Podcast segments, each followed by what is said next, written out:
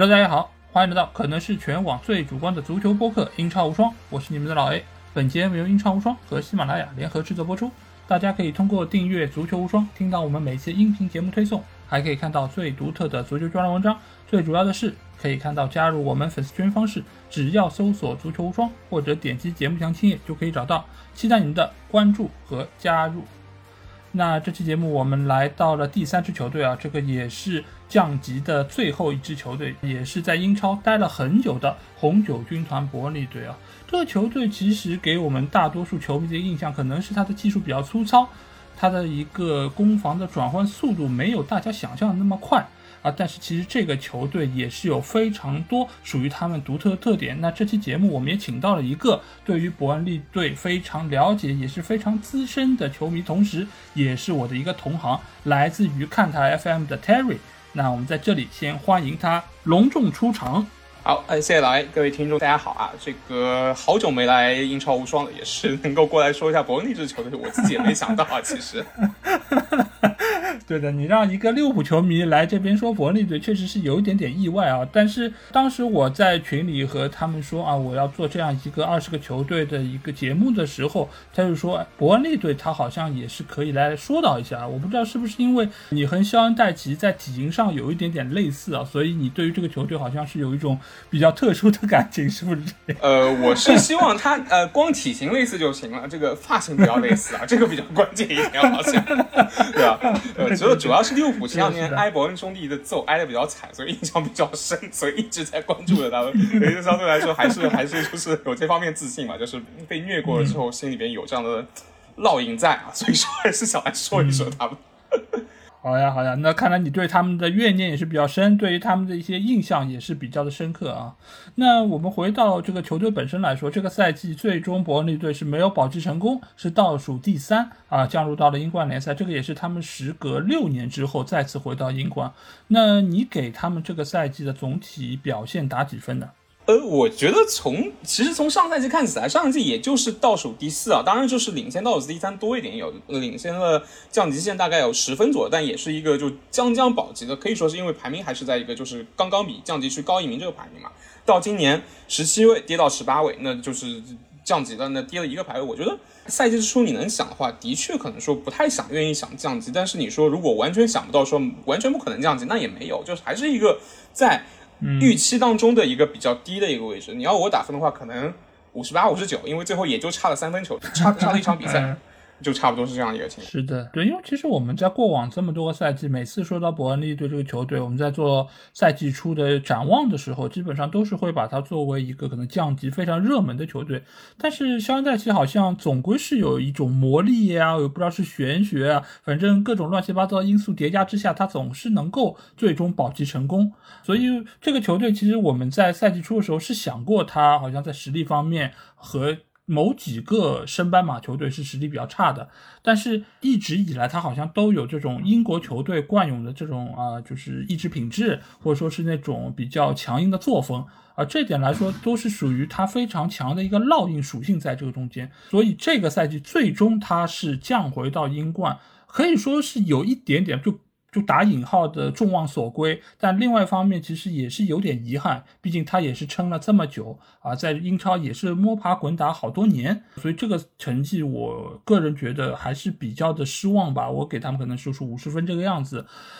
那说到底就是这个赛季他们还是没有挺住。那你觉得这个赛季和以往他们这么多个赛季？相比的话，是有哪些比较大的一些区别，造成了他们最终是降级这个结果呢？呃，首先我要说一点，这个可能比较主观啊，就是我是觉得，因为我知道咱们英超无双是个很主观的节目，对吧？我是觉得今年 对今年这个伯恩利，但凡运气好那么一点，但凡不是有那么多，不是说找理由，就是不是有那么多外界的影响，那可能还是跟去年跟前几个赛季一样，就将将哎又压到了保级线上面，我我我又将将可能十五名、十六名又保级了。为什么？你想今年发生这么多事情，一个。是当时新冠就是在去年年底的时候，在赛季中的时候有有一有一阵的影响，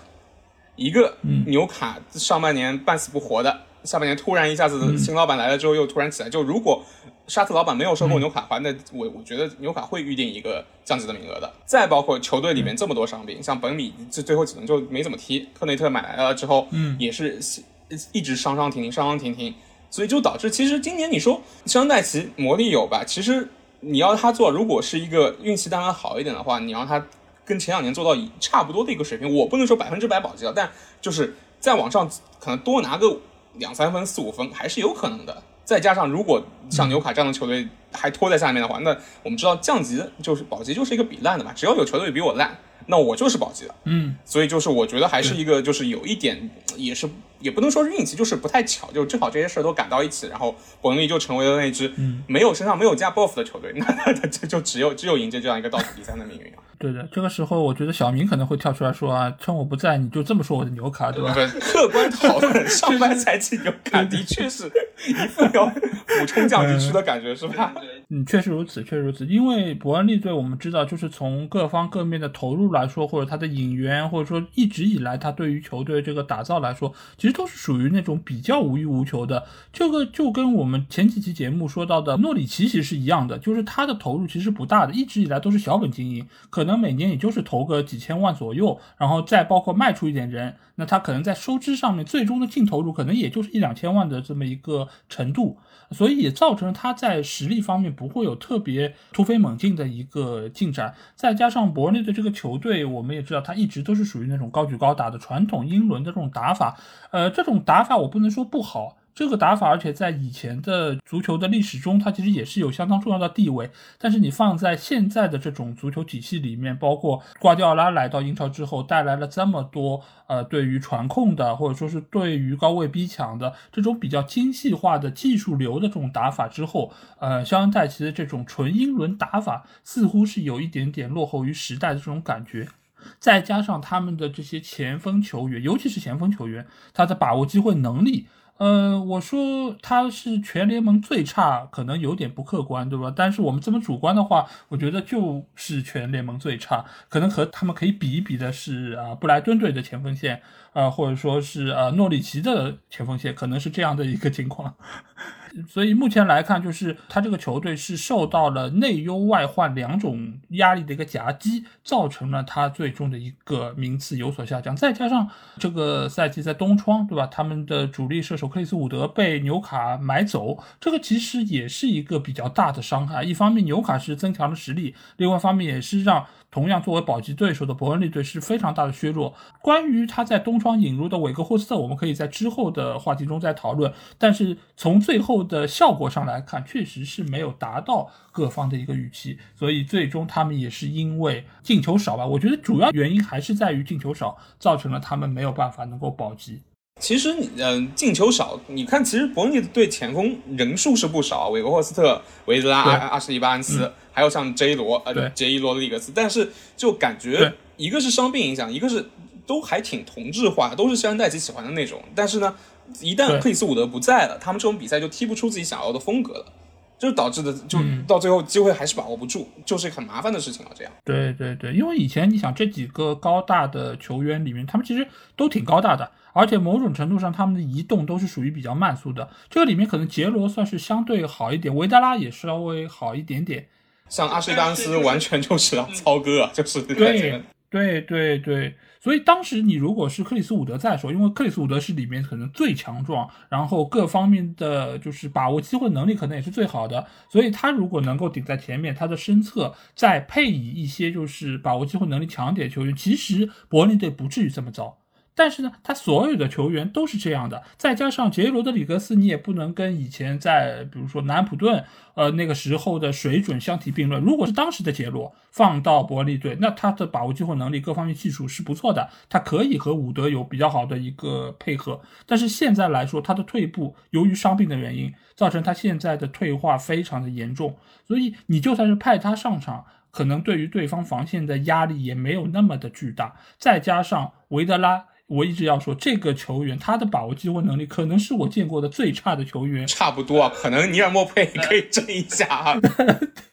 对对，尼尔莫派或者萨金特，就这样的球员，我觉得可以放在一个 level 上来比较。所以我根本不知道为什么这些球员还能够一直在伯恩利队队内，而且我们也可以从最终的一个数据上可以看到，对吧？进球最多的当然是科尔内，科尔内如果拿掉之后，那其实最多的是谁？是本米进了三个球。那些前锋球员。杰罗进了是两个球，剩下的维德拉也好，阿什利巴恩斯一个赛季只进一个球，都不如一个中卫球员进的多。可见这个进攻能力，这个前锋的水准，他们的状态，或者说教练调教是出了多大的一个问题？是啊，其实说到这个，我们香奈奇千好万好，有一点一直受到伯恩利球迷指责，就是他有时候用人挺固执的，就是我喜欢的人，我怎么着都要让他上来，就包括前面几个前锋，你看其实都差不多，阿什利巴恩斯、维德拉。就可能说我已经五六场没有进球了，但我就是我也不考虑变，我还是这个四十二，我还是嗯，就包括很多像中后卫，在今年比赛后期的时候，很多其实很多媒体都在说是不是要踢一个三中卫啊，稳定一下防守啊，但还是一直坚持啊，四中四后卫四四二四四二那。固执，我觉得是香戴奇。其实他让球队，其实，在一开始挖坑挖这么大的一个比，有一部分原因是因为就是他在选上一个还是过于相信自己过往的这样的一个成就。但今年你看，球员年纪上来了，球员的动力下来了，那可能说你不能用一套办法去应对我就所有的事情啊。对的，对的。所以其实我们就来到这样一个话题，就是肖恩戴奇对于现在伯恩利这个球队的一个影响，因为我们知道他到球队时间非常久了。已经是有九年半的时间，一直到他最后被解职。其实整个球队基本上就已经是刻上了他这个烙印，而且整个伯恩利这个城市给予他的一个尊敬或者肯定，其实也是非常的多。所以，其实我们可以说，现在这个球队就是肖恩戴奇一个人的球队。所以目前来说，你觉得，呃，肖恩戴奇他带队到现在就第九年半这样一个程度，你觉得是不是他？造成了伯恩利队目前的一个境况，他拖累了这个球队的一个发展呢？呃，我觉得不能这么说啊。首先要分这么几点来说，就是在伯恩利球迷心里，呃，香戴奇就相当等于就是伯恩利这个俱乐部。就可能说很多年轻的伯恩利球迷，或者说是别的队的球迷，你说到香奈奇的上一任伯恩利的主教练是谁？呃，可能大家都不都不知道啊。十十几年，大家感觉就伯恩利就等于香奈奇，就好比你说，呃，福格森之前曼曼联主教练是谁？你问我，我是说不出来的，就差不多这这个感觉啊，就是一个 对吧？对吧？就是一个教父一样的这感觉，或者说你你问利物浦球迷，呃，香克里之前的。主教练是谁？那可能也不一定，有很多，就当地很多球迷都不一定说得上来啊。他香奈奇在伯恩利俱乐部是这样的一个地位，他带领球队是升升超，升超在，而且杀入过欧战，而且让整个伯恩利这个这个球队啊，这个这么小一个小城的球队，八万人的小城有这样的一支球队进入欧战，然后让全全世界都知道他们这个的非常独特的踢法。所以说从这点来讲，就是球迷去喜欢他，我觉得无无可指责啊，对吧？就是当然，就我举个例子，比如说。中国队有一个随便谁去当教练，对吧？呃，用一个非常非常无聊的战术，就好比说是呃《西红柿首富》里面那种，大家大家应该都看过，就那种十个人堵在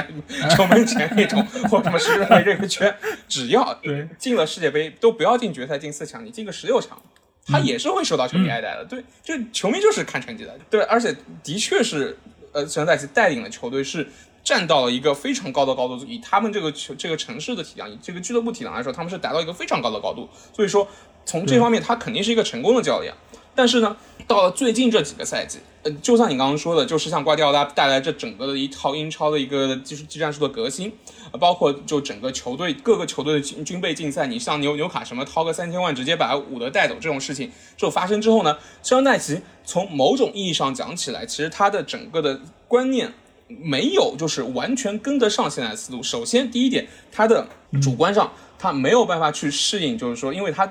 他是一个非常固执的人。你看他的战术什么，他非常不就他不是一个会会去喜欢去调整、去更改自己战术，或者说他想去做，但他可能以他手里这批菜，他不一定做得到。这是第一。第二，嗯嗯，球队内部环境也在改变。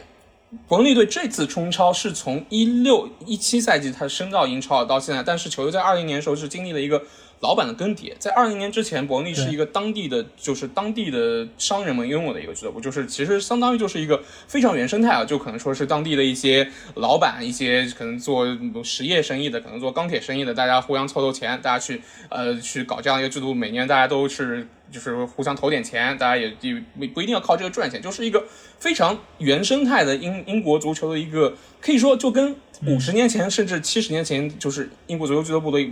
运作模式是一模一样的一个自下而上的这么一个资助的一个支持的一个模式。是啊，但是到了二零二零年，是在二零二零年年初的时候，伯恩利是被美国资本给收购了，而且这个美国资本还不是像格雷泽、亨利、克伦克这样就是知名的美国资本，就是在美国也是搞职业体育的，他们只是一个比较小的一个资本运作公司。他们通过了一个借贷啊，是一个非常高的杠杆的比例去把伯恩利收购，并且是把所有的债务是转嫁到伯恩利俱乐部头上。那在这个情况之下，我们肯定不知道具体他们对肖恩戴奇有没有什么要求。但作为主教练讲来讲的话，他面对这样老板，他肯定就是他的整个运作，他的一个操作的模式，肯定跟之前相对比较原生态、相对比较淳朴的这个运作模式又不一样。所以这个也会导致到其实。他可能说对球队的整个的掌控力啊，在更衣室里面的话语权啊，什么都会受到一些影响。我觉得这也是比较关键的一点啊。对的，这一点来说，你如果是受到这么多资本的裹挟，包括有很多债务的一个压力，其实我相信很多就是豪门的球迷也会很清楚。就比如说格雷泽在刚刚买到曼联的时候，他其实给到福克森的转会资金也是相当有限的。这个时候就需要你的主教练需要有非常好的一个就调整阵容的能力，或者说是挖掘内部潜力的一个能力。而西昂戴奇在这方面来说，他的执教能力，我觉得肯定没有办法跟福克森相比嘛。而且他现在手上这些牌，你肯定也没。没有办法跟当时啊曼联队的那些球员相比，他们所存在的这个潜力其实也是相对有限的。所以肖恩戴奇其实在这个赛季他遇到的一个局面就非常的被动，他想要能够对于球队有一定改造。我们也看到他在下窗的时候引入了一些球员，包括这个赛季表现非常好的科尔内，包括还有后防线上内森科林斯，也是这个赛季他买进来的。最终你会发现这些球员其实都发挥了他们该有的作用。那科尔内进了这么多球，成为了队内的一号射手。内森·柯林斯在赛季的最后阶段也是上场，而且表现也还行。所以这点来说，你不得不说，肖恩·戴奇在买人这方面，包括你从啊克里斯伍德走了之后，这个东窗走人其实很伤的，因为你。很难能够在东窗买到一个适合球队，而且价格又合适的球员，还能符合你的战术体系，这点其实都是不容易的。所以当时我们觉得买进韦克霍斯特，哦，这点真的是有一点点神来之笔的一个感觉。所以我觉得他在交易方面，他在看人方面，或者在使用现有球员方面，还是一个不错的教练。最起码在现在整个英超的这个水准，在一个比较之上的话，他还是在一个平均值，最起码是不差的。那他带队这么多年，我觉得一个比较大的特点是什么？就还是我们刚才说到，就是他的一个技战术打法，他是用他传统的英式打法这么一个模子去套现在这些球员，包括他买的球员也要符合他这样的一个定位，所以也非常容易产生那种所谓削足适履的这么一种感觉，就是你买来的球员同质化比较多，而且呢，他们在打法上也比较单一。所以很多时候你会发现，就是他们的对手在针对他们的进攻方面，其实就能够很有针对性，而且防守起来也会相对比较的容易。再加上他们的对手的打法可能是比较丰富的，有很多高位逼抢，包括有很多小的局部范围的配合，所以让他们面临的压力也是会越来越大。但是我们不得不发现一点，就是伯恩利队这个赛季他的防守仍然是相当不错的。最起码在中下游球队里面，他可以说是防守最好的球队，所以他们能够最终降级啊，真的是让人觉得有一点点大跌眼镜。为什么？因为你想，很多球队我们说啊，你要夺冠，一定先要做好防守。但是这样一个球队已经做好防守了，但是为什么他最后却降级了？呃，那只能说是他们可能有一点点的头重脚轻，造成了最终这样的一个结果。那对于肖恩戴奇这样一个主教练如此爱戴的。呃，球迷也好，俱乐部也好，最终也因为成绩不得不将他解职。那。来作为代理主教练的是他们原先青年队的主教练，这个名字也非常厉害啊，迈克尔·杰克逊，对吧？他来了之后，他也是一改肖恩·戴奇这种高举高打的战术，他也是让更多的球走向了地面，也是让中场的几个技术相对比较好的球员作为了核心来打造这套阵容。那你觉得是不是伯恩利这个球队，他其实是有潜力可以打地面的？他未必需要那么固执于在高举高打这种打法上，才使得球队最终成绩没有办法跟进。一步呢？呃，我觉得首先，呃，迈克尔杰杰克逊接手这个事情，就是明显是在外面找不到人了，所以才让迈克尔杰杰克逊接手。而且迈克尔杰杰克逊接手之后，也不光光是迈克尔杰克逊一个人在制定战术，因为当时我看到部分报道说是有那个队长本米也是一起参与的，就是尽到有兼任了部分教练的职责。所以说，这样一个打法可能说是不光光是杰克逊一个人能够制定的，或者说这个他们后来这这个打法是可能说大部分队员们所想要去踢的这样的一个打法。然后再结合到之前，希恩奈奇下课之前有很多报道说他在更衣室里面是人心尽失，就是说，嗯，在结合到之前他们前，我记得他们今年是到两月份之之前英超只赢赢了一场球吧，就整个的这个看得出来球员们已经是非常厌倦了希恩奈奇这一套。战术或者这这套踢法了，换了个教练，换一个自己想踢的东西，就可能教练是谁都无所谓。但相对来说，至少 对吧？就是你只要是因为因为当本米就是当队长能够参与到这样一个我们说有点像队委会性质的这样的一个当中，那肯定能他们所要踢的东西内容就肯定是符合大部分球员的想要去表达一个内容，或者说他们是觉得最合适的一个内容。就这跟之前那个教练就是相对来说就没有什么关系了。在这个情况下，我们看到最后这几场比赛，伯尼的中场的确是比之前有了很大进步。布朗希尔有进球，科克他们都表现的非常好。所以说看得出来，就的确在我的感觉当中，就的确是如果。戴奇能够再早一点去激发一下，就不要那么去相信像麦克尼尔这样的边路球员，就更早的就不要去那么迷信边路传中这一套，更多的去通过一些可能说呃相对来说比较现代一点的走一下地面的呃发挥一下中场的，不要让就是这两个中场明明是有推进能力，就不要让他们只是罚定位球，或者说只是在后面去扫荡去防守。这样如果能够早点，哪怕早一个月、早两个月，在东超买进韦格霍斯的之后，就不因为韦韦格霍斯的明显就不是一个克里斯伍德这样的球员。就是就去针对性的去做一些调整的话，我觉得伯恩利是有可能拿到一个更加好的分数的。那结合到现在，那可能就多个三分就就是保级了。所以说，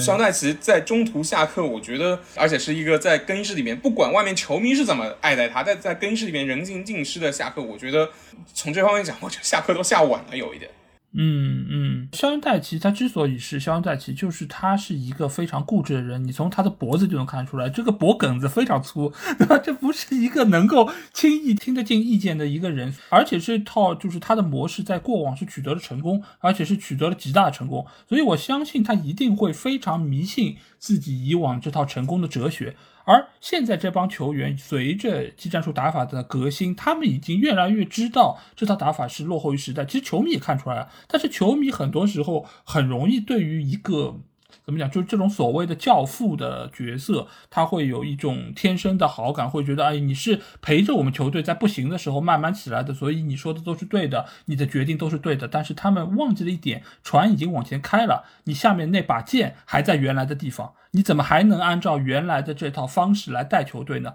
所以我觉得肖恩戴奇的方式一定是落后于时代，所以他对于球队确实是形成了耽误。这个我觉得是第一点。第二点就是。真的让这个球队去打地面，就一定会比以前成绩好吗？其实我倒也是有保留意见，因为呃，如果是站在我是肖恩戴奇的这个立场上，我会觉得我中场这些球员的个人能力是不够强的，他们的拿球能力，包括分球能力，可能也和其他的球队有非常大的一个区别。包括我门前的这几个前锋，因为我这几个前锋都是按照高举高打来配的，所以你真的把球送到他们脚下，让他们去用脚进球，是不是能够有很好的效果呢？那肖恩戴奇觉得这个答案是否定的。所以他也就放弃了这种打法，而我们也可以看到，最终迈克尔·杰克逊接手之后，有几场比赛打得非常不错。但是有一场比赛其实给我印象很深的，就是他们客场打沃特福德那场比赛是逆转获胜的，先丢了一个球，然后再逆转赢了两个。在这场比赛中，其实我觉得有一点很清楚，就是。伯恩利并没有占据很大优势，即便是面对沃特福德这样一个其实已经无欲无求了，他们打得非常的放松。到最后一段时间，他们应该是九场里面输了八场，非常垮。但是那场比赛让我看到一点，就是在球员经过了就是代理主教练的蜜月期之后，整个球队的战斗力。那场比赛确实不错，他们把握机会能力很好，把握住了两个。但是整场比赛他们的机会其实相当有限，所以你也可以看到他们整个的一个战斗力其实是不足的，尤其是面对沃特福德这种防守如此糟烂的球队。这个球队也是本赛季防守最差的球队之一，你的一个进攻的手段，你的一个制制造出来的威胁，仍然不足以碾压他们。那可见，你如果只是打地面，战斗力也是有限的。所以，针对现在这个球队，你可以说是这个赛季出了问题，但其实，在上个赛季，甚至于是在之前，肖恩戴奇的这种落后的打法，已经是能够窥见出一定的端倪，就是已经落后于时代，战斗力是不足的。还有一点就是说，肖恩戴奇的那个打法，他踢的最好那两年，就是拿到应该是英超第七的那一年，就是进到欧欧联那一年。那一年说到伯恩利，还有就是肖恩戴奇有非常强的一个打鸡血的能力。但你这么多年下来，球员就主力的框架没有怎么变，对吧？球员也是有心气的。我每年你给我打同样的积雪，然后。我每年也就是这样一个不上不下的名次，我我也我也没有说我我我哪怕冲到基本往上半区都还挺少的，都是打个鸡血，然后我要去保级，我拿个十三十四名，嗯，那这个对球员来说也是一种消耗，特别是像塔克夫斯基、像本米这样的，都是踢了那么多年球，都已经到了要三十岁上下了，都就到了这个时候，你还要去激励他们，用同一套方式去激励他们，就他们感觉就是可能说我求胜的这个心态上就不为你为这个教练去求胜，心了就可能说我觉得我职业生涯就这样了。我可能再混个几年，我我我我以我这个身价，英超踢了六年，我也差不多值了，对吧？就你再要去想去想新的办法去激励他们，这对香奈斯来说也是一个需要去去想的一个事情，因为明显能感觉到，就伯恩利这几个赛季跟刚刚上来我们说当时伯恩兄弟就是把利物浦一顿猛揍那个时候比起来，这个精神面貌是不大一样的。就你哪怕是逼抢，哪哪怕是身体上的对抗，甚至球迷都有一些就到一个倦怠期了。你感觉图夫莫尔这个球场不如。四五年前那时候那么魔鬼，球迷来的人数也没有之前那么多，就都到了一个可以说差不多一个平台期，是一个可能说红利都享受过了，是要准备去去去去去往下走的这样的一个阶段了。对对，因为其实你刚才说到这点，我非常同意啊。就是他现在整个这套打法已经维持了这么多年，就有点让我想到了莫耶斯刚来曼联接手时候他的那套打法，就是你让曼联这帮球员非常全面的球员，有各种各样可能性的球员，最终不断在那边传中，在那边要中路抢头球，这个对于球员的身心真的是非常大的消耗。他觉得自己本可以做的更多，但是你为什么总是让我一遍遍的在做这种非常枯燥的单一的？而且也是毫无，就是根本没有办法体现我个人能力这种打法，尤其是在这个球队，你如果没有办法可以收获到很好结果的情况下，那球员一定会不认这个结果，他也会在更衣室内或者说在私底下有更多的交流，说啊为什么我们要这样做？我原本可以做得更好，我原本可以有更好发挥，或者说你可以让我去到其他球队。好，所以这样的一个局面之下，肖恩戴奇他一定会慢慢的走向他的众叛亲离。以往你有成绩做保证，可以进欧战，那 OK，大家认了，对吧？我就算打的再无聊，我再枯燥，这是一份工作，我能够取得荣誉也行。但是现在每年都是在降级区边缘徘徊，去年也是差一点点就降级，那显然说明你这套打法已经不灵了。你我为什么还要这么拥护和支持你呢？换一换不行吗？而且对球员来说，在肖恩戴奇这边踢球。你很难说自己有有什么就成长了，就你看，伯恩利强调要用年轻队员，但像麦克尼尔这样球员踢了两三年，发现哎还是这样，就没有什么感觉有特别大的进步或者怎么样。这个其实对很多球员来说，就记得当时是谁呀？本来是说要租借去伯恩利的，后来死活都不愿意啊。这个也也能看得出一点有有一点端倪的。对的，对的，因为其实作为球员来说，他们职业生涯非常短，他们能够展现的舞台其实也是非常重要。当然，英超本身这个舞台是不错的，但是如果给你就是出场的这么一个团队，就只是伯恩利这样一个方式的，那对他们来说，他们显然觉得是蹉跎了自己的岁月。呃，所以我觉得很多球员最终是不满意，也是非常正常。当然，这个时候其实我们也可以看到，就是呃，刚才 Terry 也说到，就是觉得肖恩戴奇可能下课下的晚了，对吧？因为当时其实他传来下课这个消息的时候，也是真的很突然。我们觉得已经到这个程度，对，就你索性你还不如 就四月中嘛，你还不如带完就算了，都就一样都是这样的结果，对吧？就你还能走得体面点。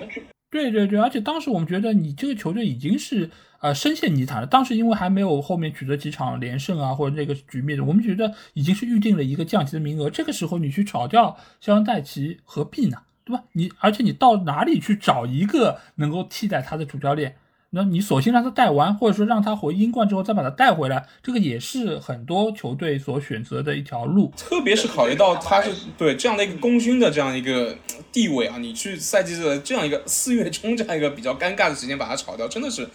就挺迷的。然后结合到当时，嗯，而且炒掉之后，他也没有想想好到底要请谁，因为当时是传了阿阿拉戴斯，传了那个谢菲联的华尔德。但最后大家都不愿意来，包括孔帕尼当时就在传，但大家都不愿意在这时候接接手烂摊子嘛，对吧？然后只能是找迈克尔杰克逊过来，就是把这个球队带完。那你如果是不是，比如说两月份、三月初那个时候，你你就炒，那你那时候说不定你你你请阿德戴斯，阿德戴斯说不定也愿意来。那阿戴斯这个经验可能说保级的话，至少比比迈克尔杰克逊可能说更加会，就是你给阿戴斯三个月的时间。带领这样一支伯恩利队，可能我真的就在打波积雪，我再享受一波这个就换帅之后的红利期，我比现在再多拿个三分，拿拿个五分也不是不可能，我觉得。但在到四月中，那一切就有点太晚了。那你觉得就是最后一段时间，麦克杰克逊的表现还可以吗？我觉得还可以啊。我觉得就是以 以这样的一个这样的一个过来，就是他有拿得出手的名局，就包括说对沃特福德的胜利，就是我们非常清晰，就是有点大家应该都都是能够认同，就是伯恩利这批球员的硬实力就摆在那儿。就除了个别的科内特、韦克霍斯特两个中卫之外，其他的大家硬实力的确就摆在那儿。就我踢的再怎么样，可能说也就是一个英超。十八、十七名这样左右徘徊的一个水平，可能比诺维奇要好一点，对吧？你说他跟沃夫德纯的硬实力也的确是这个水平，那他最后是让球队还是在一个就是没有更加往下去走，还赢了几场还比较漂亮的球，还一度给到了伯恩利球迷希望。那我觉得就是作为一个就是我本来就上来打一个月工、打两个月工的临时教练来说。呃，这个说曼联球迷不开心的比老尼克好吧？应该一样是临时教练，对吧？对吧？他至少给球迷留下过有有有那么几十分钟有希望的时刻，我觉得这个就就就就不错了。就就本来就是个归背锅的吧。但你如果真的是早两个月，你找阿尔戴斯，你找华尔德，你那可能说让他们有时间去好好的去把球队带成自己想要的样子，那说不定保级的机会会会比现在要大一点。我觉得。先说麦克杰克逊，我这个赛季其实有一幕给我印象很深啊，就是有一场比赛，我也忘记是哪一场了，就伯恩利最终是获胜了。然后赛后 BBC 是跟他进行连线嘛，然后莱因克尔还在那边跟他聊，就意思说，哎，你这个球队现在带的很像瓜迪奥拉，哎，对吧？就是会走地面了，然后有脚下了，对吧？就是当时我觉得可能是属于麦克杰克逊的一个蜜月期啊，就是各方好像对他就带出这样的球队，就是有一个耳目一新的一个感觉。但是很快大家也会发现，好像就是。这个蜜月期有一点短，而且就是在保级的这个过程中啊，就是这个主教练他其实具应该要具有很多方面的一个潜质。就比如说，你像为什么就是英超会有这么多所谓的保级教练？就是因为这些保级教练在英超的资历太久了，他和各方各面的关系都非常好，所以尤其是到了赛季最后阶段，你需要拿分的那个关键阶段，你的人员怎么样？你在业内的口碑怎么样？你能不能要求对方给你一点点的默契球的可能性？这个其实都是非常重要。而在这个时候，你如果是迈克尔杰克逊，还是另外一边可能阿德戴斯这样一个老球皮，你在整个英超的一个话语权，那完全是不一样的。阿德戴斯出面说啊，你你怎么样？你或者说你稍微让我一让，或者说你不要派全部主力，或者说裁判这边出牌的尺度上面，你各方面都有很多这样的调整了。对对，而且我们也可以看到这个赛季为什么最后埃弗顿可以保级。当然，你有球员能力的问题，你也有就是可能球迷的支持，包括还有兰帕德带队的各方面的一个水准。但是其实还有一点，就是他们在英超的时间太长了，他们在各方各面其实都有自己的资源在那边。因为以往他们可能保级无忧的时候也让过一些球，这个球说让球可能有点过，是，但是最起码懂懂的都懂啊，就是有一定共识的，对。所以这个时候到最后，你说他可以不用等到说我到最后一轮还有悬念，他可能在最后一轮也可以大比分输给阿森纳队卖一个人情。但这一切其实都是由于他们的人脉，各方各面的人脉所搭建而起的，而。现在伯恩利队这么多年，对吧？你说肖恩戴奇有点人脉，我可能还信，对吧？伯恩利队可能也有点点小人脉，但是迈克尔杰克逊显然是不足够的，相比于阿德戴斯这种教练来说。所以，嗯，我只能说迈克尔杰克逊的表现，我给他一个及格分。他确实是让球员的个人能力得到了更加充分的展现。但是他也没有办法缔造更多的神奇，最终这个球队也是无奈的降级。当然，现在来说好像也有一个传闻呢，就是呃，安德莱赫特的主帅孔帕尼可能会来到伯恩利队执教。那 Terry 对于这件事情你怎么看呢？呃，孔帕尼这边。给我的感觉是伯恩利在求着孔帕尼要来，就好像不是孔帕尼自己想来伯恩利的这感觉。因为 呃，因为现在你看整个英超，包括英冠当中，采用这些就是孔帕尼这个年龄的名宿球员当主教练还挺多的。你说是一种风气也可以啊。那其实孔帕尼这边他如果是曼城出面，或者说是他自己去找，还是会有其他俱乐部。会要孔帕尼的，因为孔帕尼在安安德莱赫特带的还不错，今年比利时杯赛是拿是冲到了决赛，最后是点球赛输掉，差点就拿冠军了，就差一口气。所以他的整个执教能力目前在比甲看起来还是一个比较中上的一个水平，还是过得去。那以他这个年龄也值得是得到一份至少说是英冠的合同。那一样有这个情况下，孔帕尼不一定会会选择伯恩利啊。但对于伯恩利来说，一旦孔帕尼来来了，他有一个非常好的。优势就是伯恩利本来就离曼彻斯特不远，在曼彻斯特北面坐火车可能半小时一个小时以内就到了，就就那几十分钟。那很有可能可以利用孔帕尼的这个人脉关系，从曼城租借很多年轻球员过来，这个能帮球队去减掉很大一部分的压力，财政上的跟比赛上的很多压力都可以减掉。所以你这样一个。情况来看，就是作为一个曼城或者说卫星俱乐部也好，或者说是一个就大家相互来说可以有些球员人员交流的俱乐部，那肯定是伯恩利希望去做到一个事儿。但是他们的开出的这个 offer 能不能吸引到孔帕尼，或者说曼城这方面会不会觉得就是伯恩利是一个好的卫星俱乐部的选择？这个我我们都不知道。但目前看起来好像是孔帕尼不是很乐意去接受这个合同，是伯恩利好像感觉是想想让孔帕尼尽快来的这样一个感觉。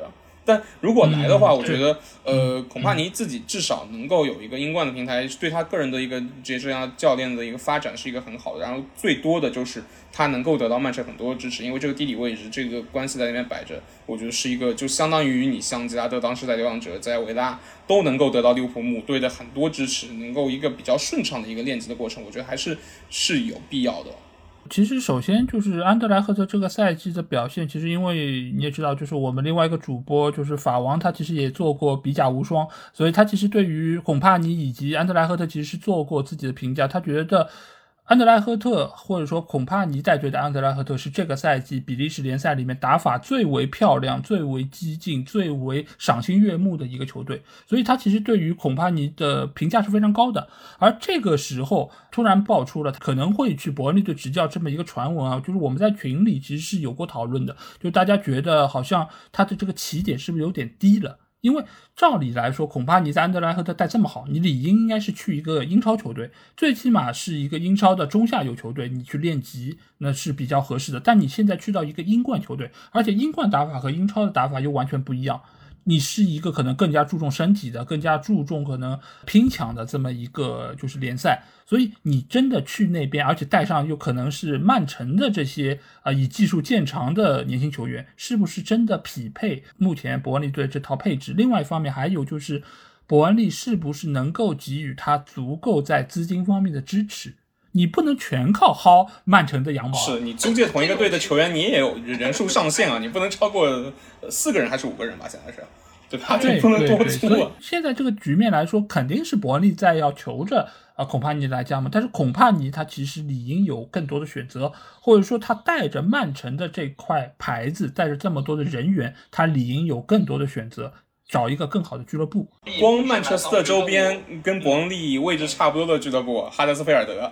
普雷斯顿，对对吧？这个都是可以选啊，都是人家的这个账面还比你伯恩利干净啊。这个我没有前前面留下来这么多遗老遗少在那边啊，我说不定就是对国家，哪怕是英冠队也也有更加好的选择。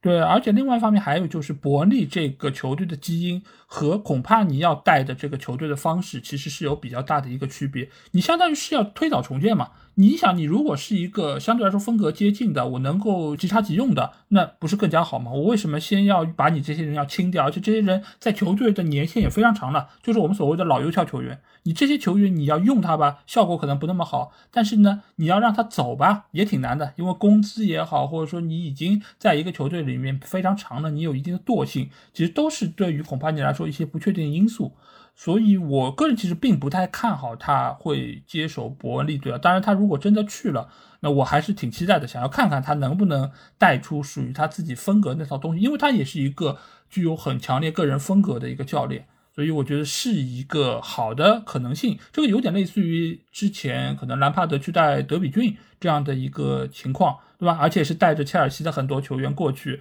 那没准你可以芒特这种，对吧？就所以当时就是兰帕德带的还不错。那如果真的孔帕尼会去，我还是很期待能够看一下的。那我们在聊了这个俱乐部的教练以及球队层面，那我们来聊聊球员吧。那这个赛季你觉得队内表现比较好的球员有哪一些呢？呃，我觉得其实整个后防线的几个中卫啊，呃，塔科夫斯基、本米，还有像到最后阶段开始逐渐逐渐上场的柯林斯，三个中卫都是表现非常出色的。还有就是门将波普，嗯，我觉得就对。就这几个塔科夫斯基，我觉得特别要说塔科夫斯基啊，因为这把年纪了，在英超这么多年，而且今年现在他的合同是到六月底到期，在这个情况下，他就是我知道这个时候一旦我有一个受伤，在他这个职业生涯这个阶段，那可能说就之后下份合同是怎么样，完全是不一样，但是他还是很拼，就你感觉到他是一个有。我们说老伯恩利感觉的这样的一个球员，就是我上来我就是身体，我我我跟你这样来就是对抗也好，我来跟你去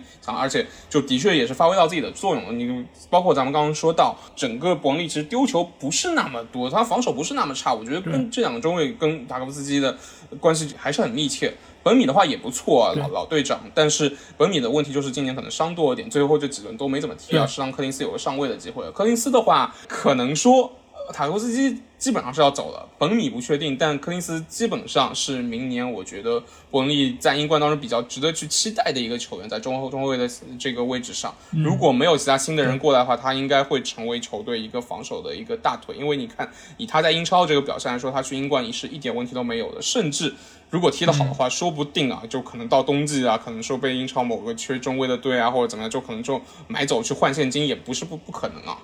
所以我觉得就是这个赛季，如果说要评伯恩利的表现最好球员，我觉得一方面是新锋线上的科尔内嘛，哦，科尔内对来的一个新援，他刚到球队第一个赛季就能够有这么好的一个表现，而且他的表现是全方位的啊，不只是他在就是锋线上有把握机会能力能够进球，另外一方面他也有不错的突破能力和做球能力，这点来说，作为一个呃从法甲来的，而且也是对英超没有任何熟悉的一个过程，他就能马上上手。而且他到球队之后，我记得赛季。刚开始的时候，其实一开始做替补，但是他替补上场之后的表现就很亮眼，就打进那种进球都是非常神一级的，所以很快就抓住了球迷的心，也会觉得，哎，这个球队是不是能够焕发出一种就新的东西，能够打出更有技术流的一些配合，或者说能够在克里斯伍德或者那些高大的中锋球员旁边，能够有更快速的、更灵动的这么一个角色，所以各方面来说，就是科尔内的表现还是非常不错。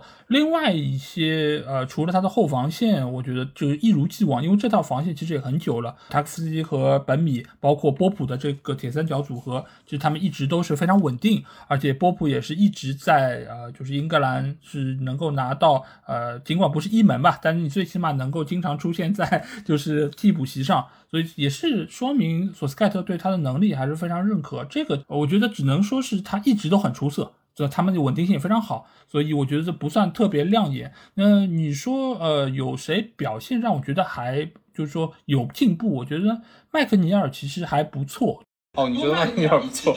因为麦克尼尔在这个球队里面算是技术相对不错的，而且他也有一定的突破能力。所以有时候你会发现，就是肖恩戴奇会把他作为一个就是锋线球员身后的一个骑兵。在那边，如果是球队打不开局面，或者一直起球效果不太好的情况下，麦克尼尔他是能够有拿球能力的，他有一定的推进能力，他能够突破进去，甚至他还有外围远射能力。所以这个赛季麦克尼尔在中场，我觉得还是发挥了他的作用，或者说能够对于球队有一定的补充。当然。他的把握机会能力确实也非常的差，这个也不是他一个人的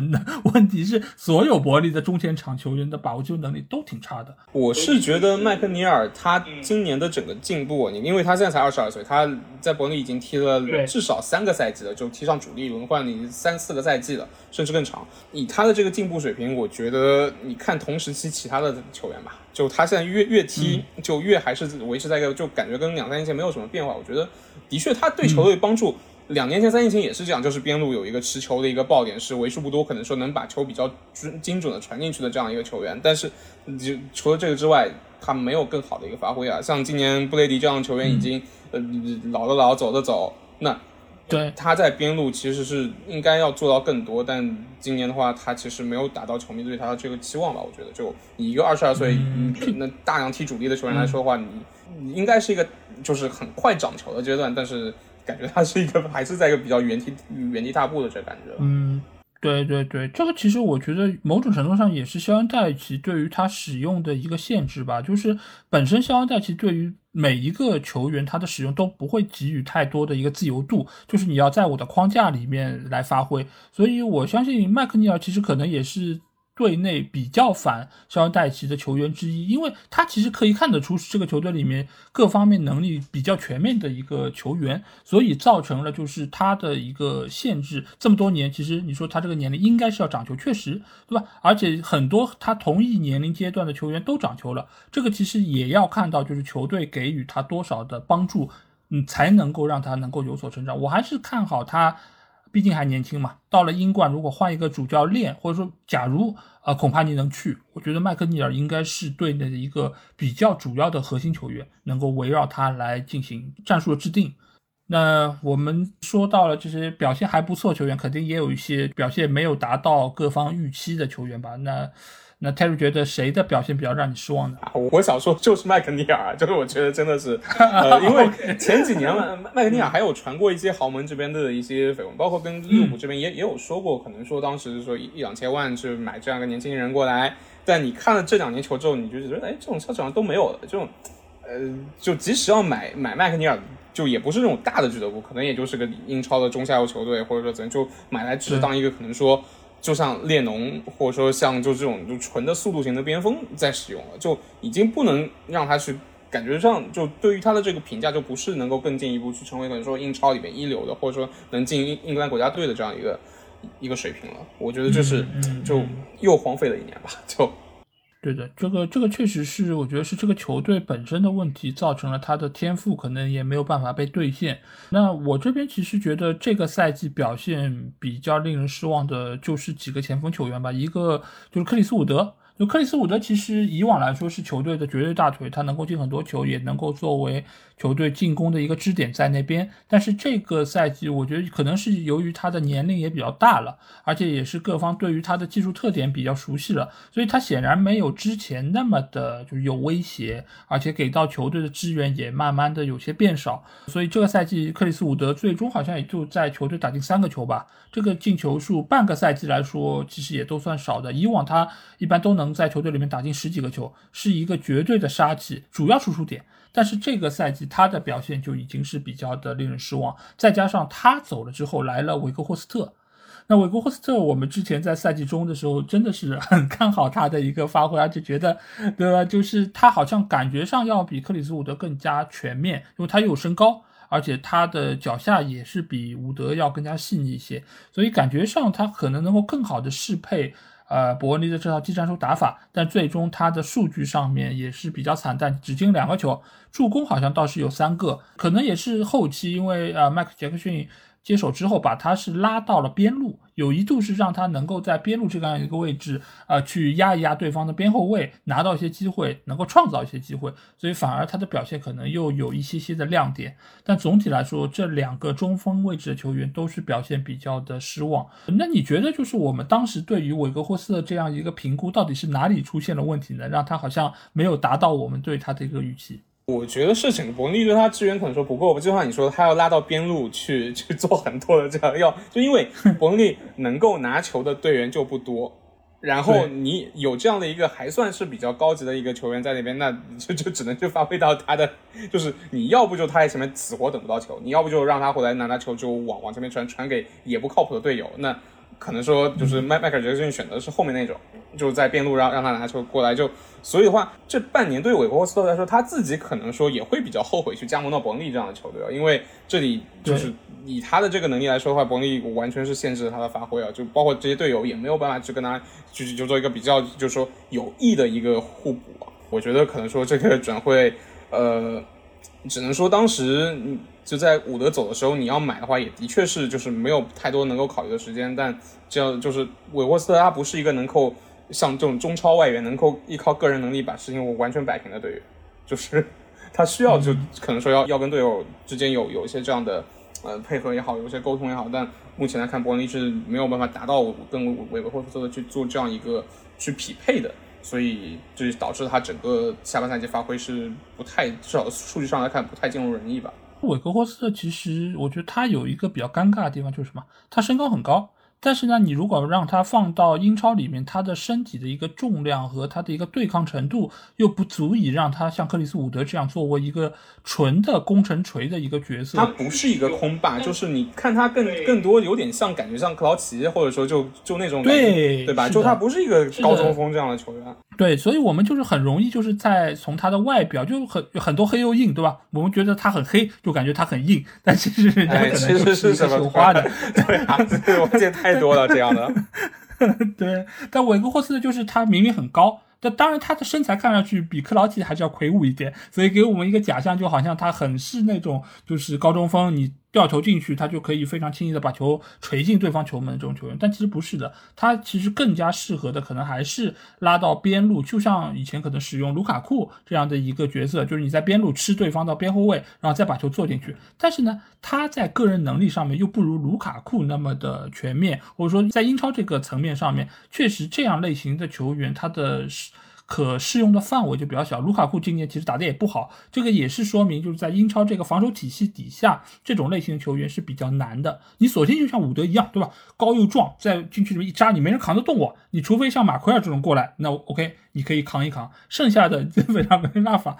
所以就是对于韦格霍斯特，我觉得只能说是在东窗这样一个选择余地比较小的阶段，他能找到的一个。相对不错的选择，但是没有打出大家的预期，我觉得也很正常。毕竟他状态最好的阶段，其实也是在上个赛季，在狼堡那个时候，确实是一个锋霸，也是在进球榜上排前几位，所以也体现出他个人可能在能力上面，在呃状态上面也是有一定的退步。所以到了目前来说，在伯恩利队，他好像就有一点点的不合拍。但是目前来看，如果再换教练，我甚至觉得他有可能就是会被球队放弃，或者以一个比较低的价格转让，因为他确实不太适合。而且他自己肯定也不是，也不想踢英冠嘛，就这个时候肯定也是在非常积极的去寻找自己其他球队是不是有球队会要他去德甲，去其他其他国家大欧洲大陆的国家，应该也会有球队要啊。毕竟他这个就是这个履历摆在那边，而且他的这个能力还是能看到离开英超到一些德甲，到哪怕到荷甲到比甲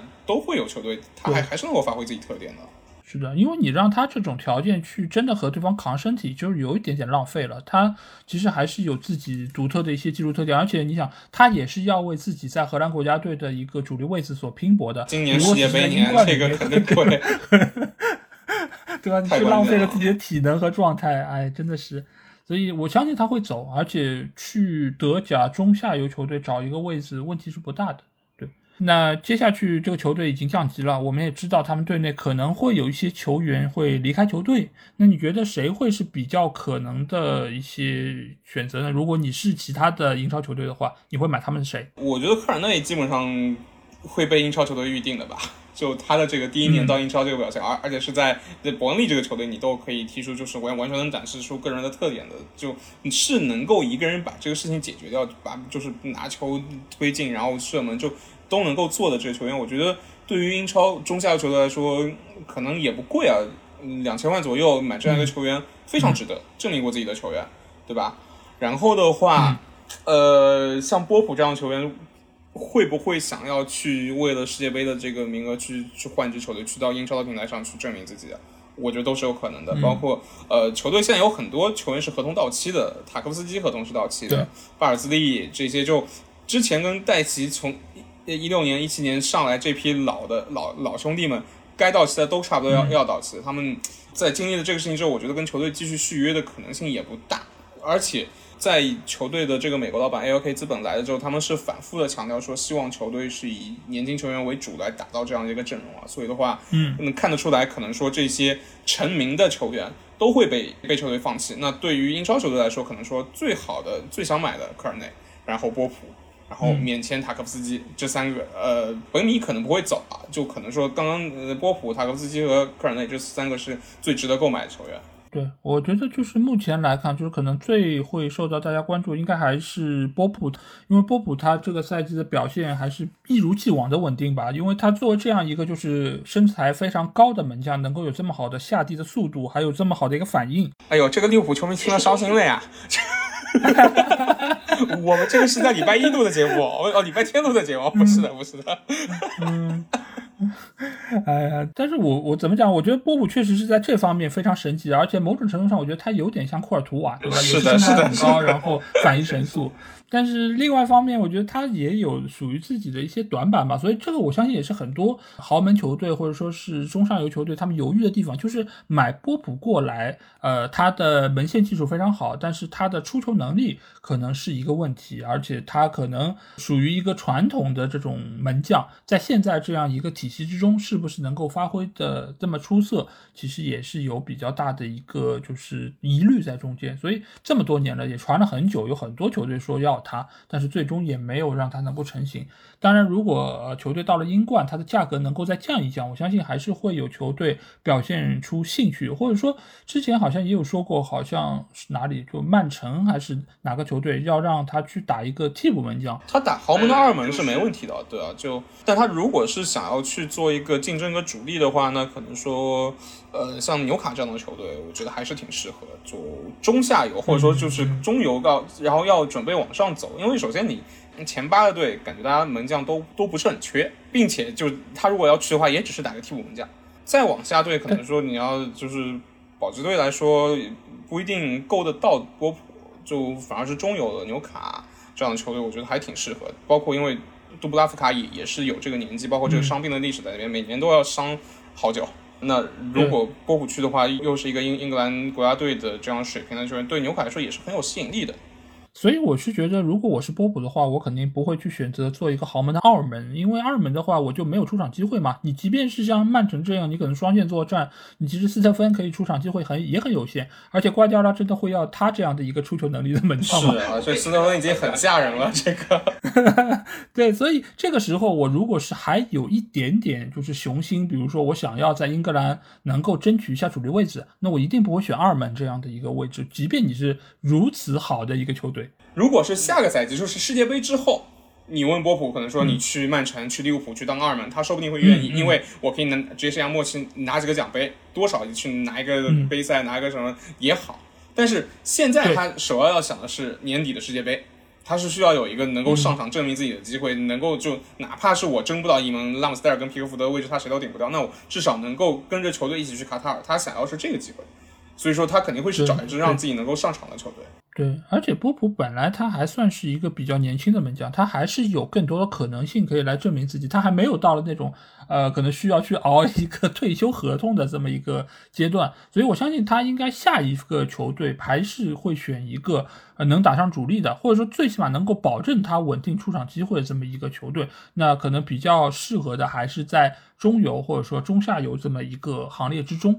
对，然后其他方面位置的球员，我觉得科尔内确实是一个非常不错选择。但是科尔内，我觉得有几个让我担心的地方，一个就是到了其他球队，他能不能获得像在伯恩利一样的自由度？因为伯恩利我们知道都是一帮糙哥。他在这帮糙哥里面是非常细的，他能够绣花，所以川代奇才能够给到他比较大的一个带球突破的一个空间，包括周围的这些高个球员也会给他创造机会，所以他的数据看上去能够那么好。但是我们不能忽视一点，就是他在柏林队把握机会能力在中后期其实也是有比较大的一个下降，所以造成了他在后面一个阶段好像进球数也是止步不前，中间有很长一段时间好像是经历了进球荒。所以这个球员，你真的是去到了一个可能中上游，或者说是一个比较好的球队，能不能发挥出他在伯利的能力，是一个比较大的问题。另外一方面，他其实原本并不是一个前锋球员，他也是被改造成为一个前锋球员。他原先是打过后卫的，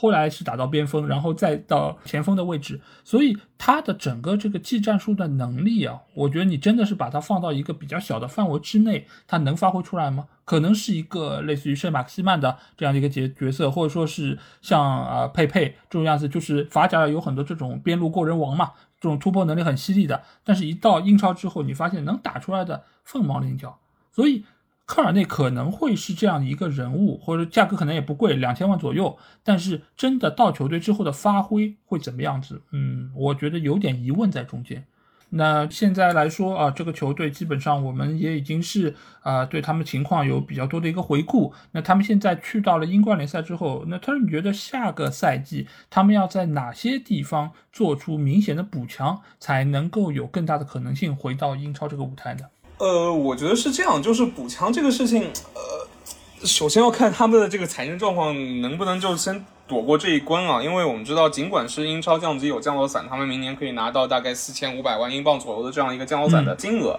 但是。之前他们呃，LK 资本在购入伯恩利的时候，他们是问的另外一个美国的资本资产管理基金去借的非常高杠杆的贷款啊。它当中有一个条款是说，一旦球队在二零二五年之前降级的话，他们是需要在明年年底之前就要偿还掉六千五百万英镑。就是这是什么概念？就是我的这个降落伞，我这明年第一年降落伞的这个钱，我全部一分不花，我全去还债，然后我还要倒贴两千万。这倒贴两千万，可能就是卖个客人那，或者说就卖卖球员的钱，然后你再去考虑。所以说，可能对于球队来说，明年补强这个事情还是挺困难的，就是可能更多的会会会是一个在内部挖潜为主的一个情况。当然，还有一种可能就是我这个钱因为是明年年底还嘛，那我明年这英冠我再豪赌一年，我四千五百万我全拿来买人，呃，我明年冲上英超了，一切太平。但就是你现在教教练都没定下来的情况下，我觉得这个还还就是也也是一个就是风险比较大的考虑哦。但你说纯纯球队实力上来说的话，首先你要补一个中卫，我觉得是因为塔科夫斯基基本上是肯定走了。嗯，那你中后卫位置上，你柯林斯就不管本米走不走，那你肯定还要再补一个中卫。而且你不要忘了，英冠是四十六轮的联赛，要整整比嗯比英超要多八轮。然后球员那么多合同到期球员，他们今年肯定都走。特别是后防线上这么多老老兄弟，巴尔兹利、呃，本塔科夫斯基这样球员都走，你要靠纯靠买人这样一个个买进来，你这个花费，然后你从青年队里边主主要就去去补这样的球员，我觉得要补的地方有很多，但最重要的还是防线嘛。防线就是这是伯恩利为数不多还做的不错的地方。那你如果啊连这个都保持不了，那在英冠你想冲超，这难之又难啊。对，我觉得其实就是最主要的问题还是在后防线上。后防线他们这几个呃，塔库夫斯基一走，我觉得在精神层面方面，还是在技战术层面方面，其实都是损失很大。这方面的话，你柯林斯和本米可以勉强作为主力啊留在那边，但是你在板凳深度方面，其实还是最起码要引进一个实力相差不大的替补球员在那边，因为他们以往来说伤病一直是很多的。你一旦有人受伤，你不能承受他们就是在后。中卫位置上一个垮塌的情况，另外一方面就是他们在中场方面，我觉得还是要补人。为什么？因为这个赛季我们发现他们右边路的主力是老将列侬，列侬其实这个球员真的是啊，就感觉怎么还在踢啊？是啊，对，就感觉我靠太厉害了，怎么还在一个沃尔科特，一个列侬，对吧？就这两个都还在还在那边奋战，而且这个赛季他打的还不错，有过几场比赛表现是很高光的。但是你很难寄希望于一个老将。能够持续的这么发光发热，是的，而且在英冠，对这样的平台，你要去让他去身体对抗，这个太难了，这样的。对，而且你当初引进列侬，其实某种程度上也是看中他不要钱，然后可能是有一点经验，你是把他作为一个替补或者说是一个后手来使用的。所以这个时候你让他去打四十六轮联赛，你要让他一直都能够在前场冲，这个是比较难的。所以中场一定要补人，而且补的我觉得最起码要一两个人是要的。而且这个时候呢，你需要精简自己在锋线上面那几个高大个，对吧？维克霍斯特可能走了，能卖一些钱，能卖一些钱，这个算是不错。然后维德拉。拉也好，或者说是杰罗德里格斯，你要真让他们换钱嘛，也换不了几个钱。J 罗是已经续约了，好像 J 罗是续了两年，就是他铁了心要的。然后维维德拉这边，维德拉可能有一个问题是难送走啊，不是这个伤病的情况在那边。对，我的意思其实就是他们可能你要真拿他们换钱也换不了几个钱，但是呢，他们在队内还能够勉强用一用，而且他们的身体，呃，尤其是维德拉的身体相对比杰罗还是要可能更好一点，再加上阿什巴恩斯，你去英冠那边拼一拼，没准还能够用一用。所以这几个球员呢，就是属于你送掉价值也不高，你留着也行，你用也可以。但是其实主要的方面还是在于你整个球队的打法，下个赛季会以怎样的方式进行。你如果还是要走英式的，那这些球员还能够有它的价值。如果你是想要走技术流的，那我觉得你还是要多一些好的前锋球员，或者说更加适合这个风格的技术球员。所以这个球队真的是。可能在下窗的一个动作是会比较的多，因为他不但需要买，他还需要卖，而且能买来谁还要看卖了谁。对，主要还是先确定下来主教练，因为如果恐怕你来的话，那这个就是买人这个事儿就相对来说就可以少操很多心啊。就可能说，对，你就是你还是要买，当然是要买，但是你真的有什么地方缺的，你去找一下曼城，看有什么合适的球员，都还是有可能的，嗯，对吧？那你现在或者你哪怕孔帕尼不来，你可能说现在六月初啊，你可能到六月中旬的时候，你定了其他谁哪个主教练定好了，那来他可以通过自己的整个操作，因为今年夏天要做的这个操作这个步数啊，这个太多了。那你如果等到七月份再开始说，你肯定是来不及的这个事情。所以就定主教练，我觉得是一切的重中之重啊。对对，因为孔帕尼现在已经是确定不会再执教安德莱赫特了，所以他肯定也会在夏天找一个新的东家。但这个新的东家是不是伯恩利，其实是中间有非常大的不确定性。毕竟这个球队怎么讲，就是挑战有点太大了。对于他来说，好像可以不用这么委屈自己。就你想，伯恩利的优势，就去争夺孔帕尼的优势，除了我离曼彻斯特近一点，好像也没有什么了。对吧？就是这样一个感觉，嗯，就除了这个地理位置之外，就你没有什么吸引到孔帕尼的地方。对，所以其实孔帕尼要做出选择，只是看一下手头可以供他选的球队里面，他挑一个最好的。而这方面，我感觉伯利好像优势不明显，呃，所以我个人不是特别乐观这件事情啊。哎，但是呃，不管怎么说，我觉得伯恩利队也是陪伴了我们过往这么多个赛季啊。我们也可以看到，就是从他们身上所展现出来的很多属于英格兰球队的一些品质啊，包括肖恩戴奇在这么多年来，他也是展现出了非常明显的一个技战术的特点。所以我觉得这个球队也能够长久的留在我们的印象之中，也希望他们能够尽快的回到英超这个舞台之中。那也非常感谢这期节目，特瑞可以过来和我们一起聊一聊这个球队啊，因为这个球队说真的，就我们大陆地区的球迷应该了解的并不多，而 Terry 因为以前也是在英国有过留学的经验，所以你对于这个球队应该还是会比较了解，而且也是带给了我们非常多球队内部的一些消息，包括他们管理层的一些情况，也是非常感谢你今天可以过来跟我们分享。当然，我也很期待之后可以跟你聊一聊关于你的。主队啊，利物浦或者说是维拉的一些情况，我相信你可能会，我相信这几个球队你可能会有更多的一些呃主观的看法来带给我们，到时候也是欢迎你继续能够跟我们来分享。好，非常感谢，然后非常乐意。好，嗯。好，那呃也非常感谢听众能够收听我们这期节目。呃，如果你听了这期内容啊，有什么话想对我说，可以在我们的评论区留言。如果想要和我直接交流，也可以来加我们的群，只要在微信里面搜索“足球无双”就可以找到。期待您的关注和加入。那这期节目就到这儿，我们下期的英超无双节目再见吧，大家拜拜，拜拜。